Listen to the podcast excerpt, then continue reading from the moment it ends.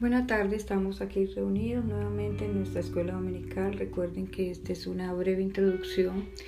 Espero que todos tengan la oportunidad de acercarse para que les demos los nuevos materiales, tanto el devocional de este trimestre, lo que corresponde al volumen 3. Recuerde que estamos con los estudios bíblicos para la vida. Estamos con adultos materiales de Lightway. En las presentes sesiones eh, debemos obviamente dar el crédito de lo que vamos a comentar, lo damos como un post, eh, pero es simplemente una introducción para que cada uno de nosotros esté preparado, motivado para poder eh, seguir esta, este trayecto, este caminar de este crecimiento espiritual que debemos nosotros también trabajar con nuestra disciplina, con nuestra dedicación, con la oración misma, con, con todo aquello que el Señor nos da dispuesto para que nosotros podamos prepararnos, para que podamos crecer.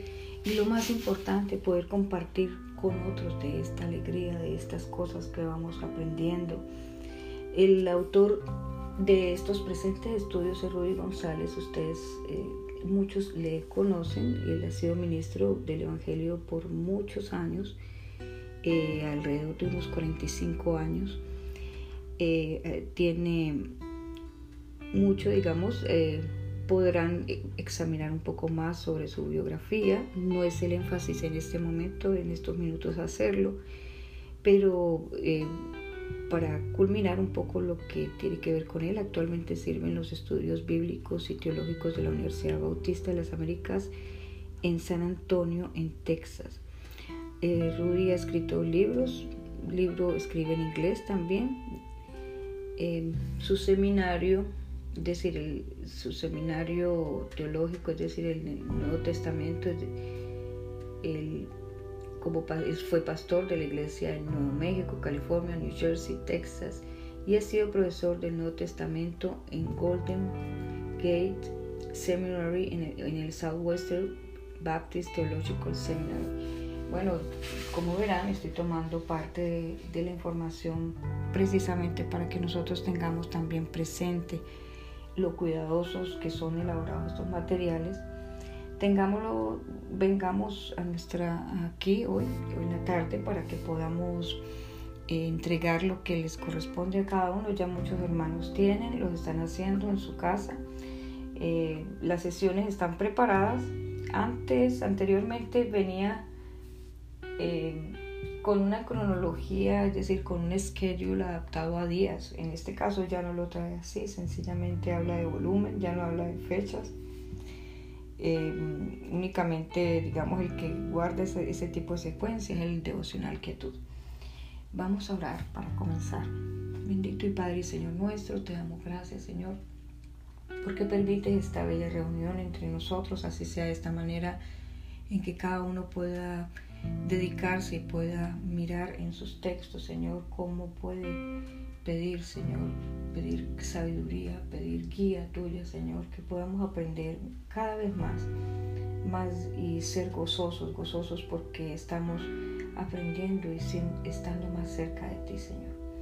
Te damos gracias, te pedimos por cada una de esas dificultades que estamos afrontando, no son pocas, Señor, son inesperadas son sufrimientos inagotables, Señor, pero ante tan inagotables sufrimientos, Señor, una gracia sobreabunda, Señor, para cada uno, Señor. Te lo pedimos, te lo clamamos para cada uno de aquellos que no te conocen todavía, que no saben lo hermoso, lo, lo grandioso, Señor, que es caminar de tu mano, Señor, para toda la vida y para toda una eternidad. Te lo suplicamos en el nombre de Cristo Jesús. Amén. Bueno, vamos a hablar un poco sobre lo que corresponde en estos estudios. Em, están hablando, se está hablando básicamente lo que es vivir. Es algo tan apropiado para estos momentos. Siempre, cualquier momento que estamos viviendo, la actualidad misma, nuestra generación siempre dice, este es un momento muy difícil tanto cuando estábamos en el 2010, 2008, es decir, siempre han habido acontecimientos anteriormente para aquellos que son, digamos, de, nacidos del 50 o el 45 para acá, hay eventos de los cuales relatamos, en los cuales hablamos de tanto sufrimiento, de tanto padecimiento, de tanto, pero ante todo vemos que hubo, hubo una permanencia, una compañía, una esperanza viva en medio de ese mundo quebrantado. Por eso esto se llama viviendo con esperanza en un mundo quebrantado.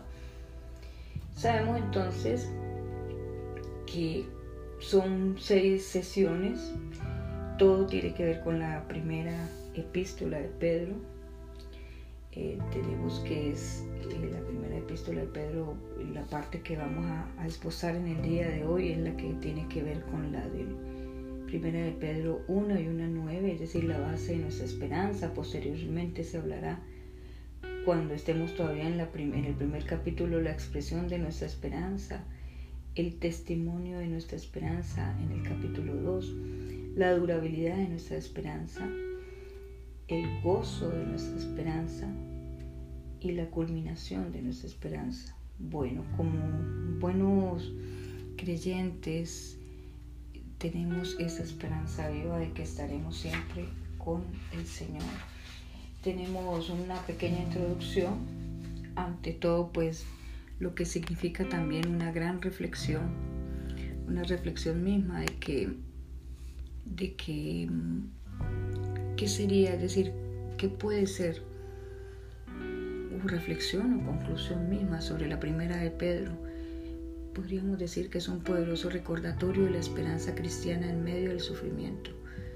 Para entonces, si lo vemos de una manera para el pueblo para el cual fue escrito, como epístola, eh, y para nosotros mismos cuando la estamos leyendo y cuando vemos estos eventos, cuando vemos estas situaciones que tanto como pueblo perseguido, como mandados a sufrir, pero a sufrir con una firme esperanza de que eran precisamente ese pueblo de Dios, poderoso recordatorio de esa esperanza cristiana en medio del sufrimiento. Esa es una, definición muy clara que podríamos hablar de lo que es la primera de Pedro, porque sabemos que el pueblo de Dios fue una minoría, es una minoría incomprendida desde sus mismos comienzos.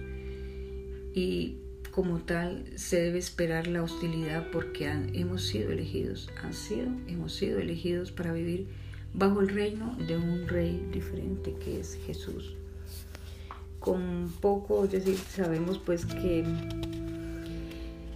diferentes eventos y una de la, de, de la introducción pequeña que trae aquí, siempre hay algo que, que basa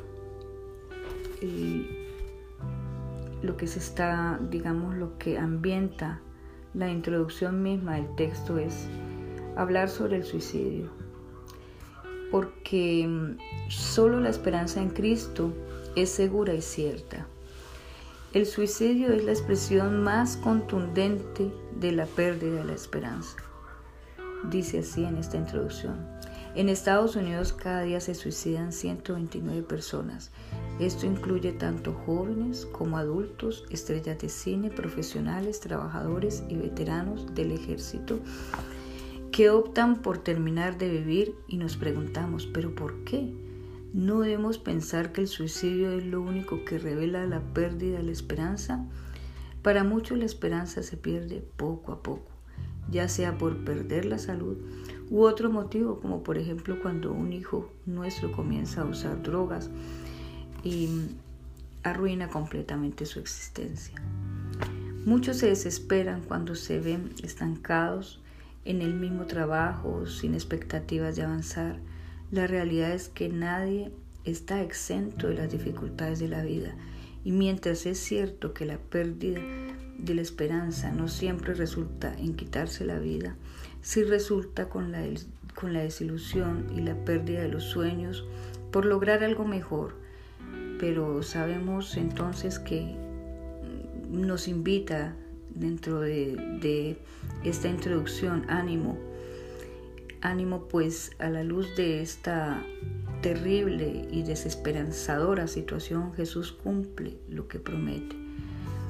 Al, triunfar sobre el pecado y la muerte, Jesús es el único que ayuda a sus seguidores a superar sus circunstancias y a mantener la esperanza firme ante las incertidumbres de la vida. Bueno, eso sabemos que es parte de lo que nos ambienta dentro de este mismo contexto. Sabemos entonces que se cree que el apóstol Pablo, es decir, en el contexto, lo escribió la primera de Pedro temprano en los años 60 a las iglesias en las provincias del Asia, ¿no? Recuerden, miremos ahora, miramos la, la introducción. Para hacer una buena interpretación de esta carta debemos entender por qué Pedro la escribe. Al notar indicios de persecución en la primera de Pedro 1.6, 2.12, 3.16, 4.12, podemos estar seguros de que los cristianos de Asia estaban pasando por serias pruebas. Pero al estudiar la carta, vemos que Pedro le está escribiendo a creyentes judíos y a gentiles que están siendo maltratados por haber aceptado el Evangelio. Bueno, eso yo sé que muchos lo sabemos, lo tenemos presente. Em, vamos eh, a, mirar a mirar lo que es la, primera parte. Em, poco es el tiempo porque en este tiempo esperamos que seamos nosotros los que podamos también avanzar, es, exige, es decir, esta es una prueba, los que hemos estado separados de nuestro templo, en congregarnos, tenemos una, una verdadera prueba, la prueba misma de que cuando solo estamos con Él, es decir, cuando cerramos esta puerta, cuando dejamos atrás afuera el mundo, sabemos que tenemos una responsabilidad como creyentes, Señor, creyentes en el Señor, al orar, al perseverar en ella, al pedir y al, también al leer su palabra y al estudiarla también. por eso vamos a leer la palabra en lo que respecta a los primeros tres versículos. La primera de Pedro del 1, capítulo 1 del 1 al 3 dice así, Pedro apóstol de Jesucristo a los expatriados de la dispersión en el Ponto, Galacia, Capadocia, Asia y Bitinia, elegidos según la presencia de Dios, presencia de Dios, Padre en santificado del Espíritu para obedecer y ser rociados en la sangre de Jesucristo. Gracia y paz os sean multiplicados. Bendito el, el Dios y Padre de nuestro Señor Jesucristo que según su grande misericordia nos hizo renacer para una esperanza viva por la resurrección de Jesucristo de los muertos. Em, siempre cuando hemos tenido nuestras clases eh, esencialmente sabemos que hay mucho material, muchas veces decimos que vamos a seguir eh, y la, pero la, la parte que, que más nosotros debemos tener en cuenta es que lo que vemos para a veces para tener estos 15 20 minutos nosotros nos hemos preparado a veces mucho y, no damos a veces todo lo que lo que hubiéramos querido dar. Por ello como es un estudio en que podemos verlo como una parte devocional nuestra al leernos toda la carta en esta semana leerla y tener en cuenta parte de los mismos comentarios que podemos tener en el libro, yo estaré enviando por el mismo, por la misma mensajería a partes mismos del texto de, la clase para que podamos, nos sirvan esos elementos, ¿no? Em, solo voy a leer aquí la primera parte que dice en su primera epístola el apóstol Pedro comienza caracterizando a los destinatarios como expatriados de la dispersión. Sabemos que históricamente esta designación se aplicaría al pueblo de Israel, el cual había sido esparcido a través de los siglos anteriores por las naciones paganas.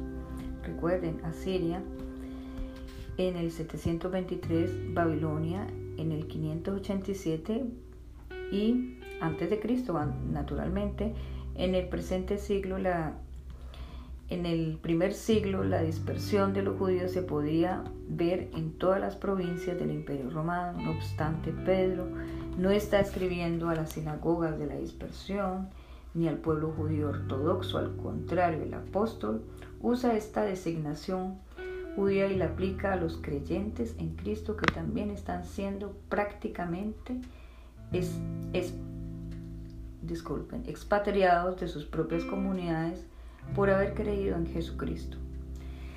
Bueno, no queremos esto volverlo, pero sí que tengamos presente que eh, hoy, en el día de hoy, lo mandaremos como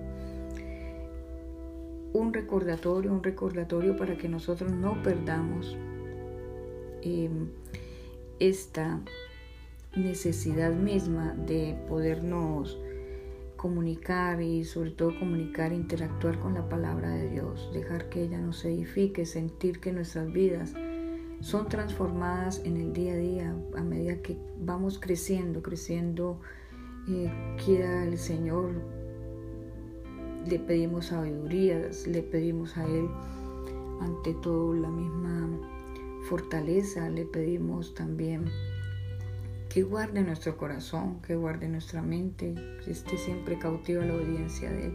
Eso es lo que le pedimos en este día a día, en estos días difíciles, inesperados, inexplicables muchas veces para nosotros. Dios le bendiga ricamente. Espero, eh, bueno, ver cómo podemos interactuar con esto.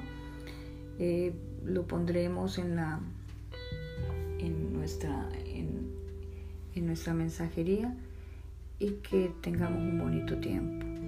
En el día de hoy en nuestro templo los exhorto para que podamos estar juntos allí, alabando al Señor en el lugar que nos corresponde como congregación, Señor. Esperamos, si esto ya empieza a ser la oración de despedida, eh, les dejo mis queridos hermanos, Señor, esperamos esta noche y esta tarde poder alabarte, poder bendecirte poder sentirnos muy gozosos de compartir y de recibir palabra tuya en tu siervo, Señor, poder gozarnos también en las alabanzas. Te amo, gracias. En nombre de Cristo Jesús. Amén.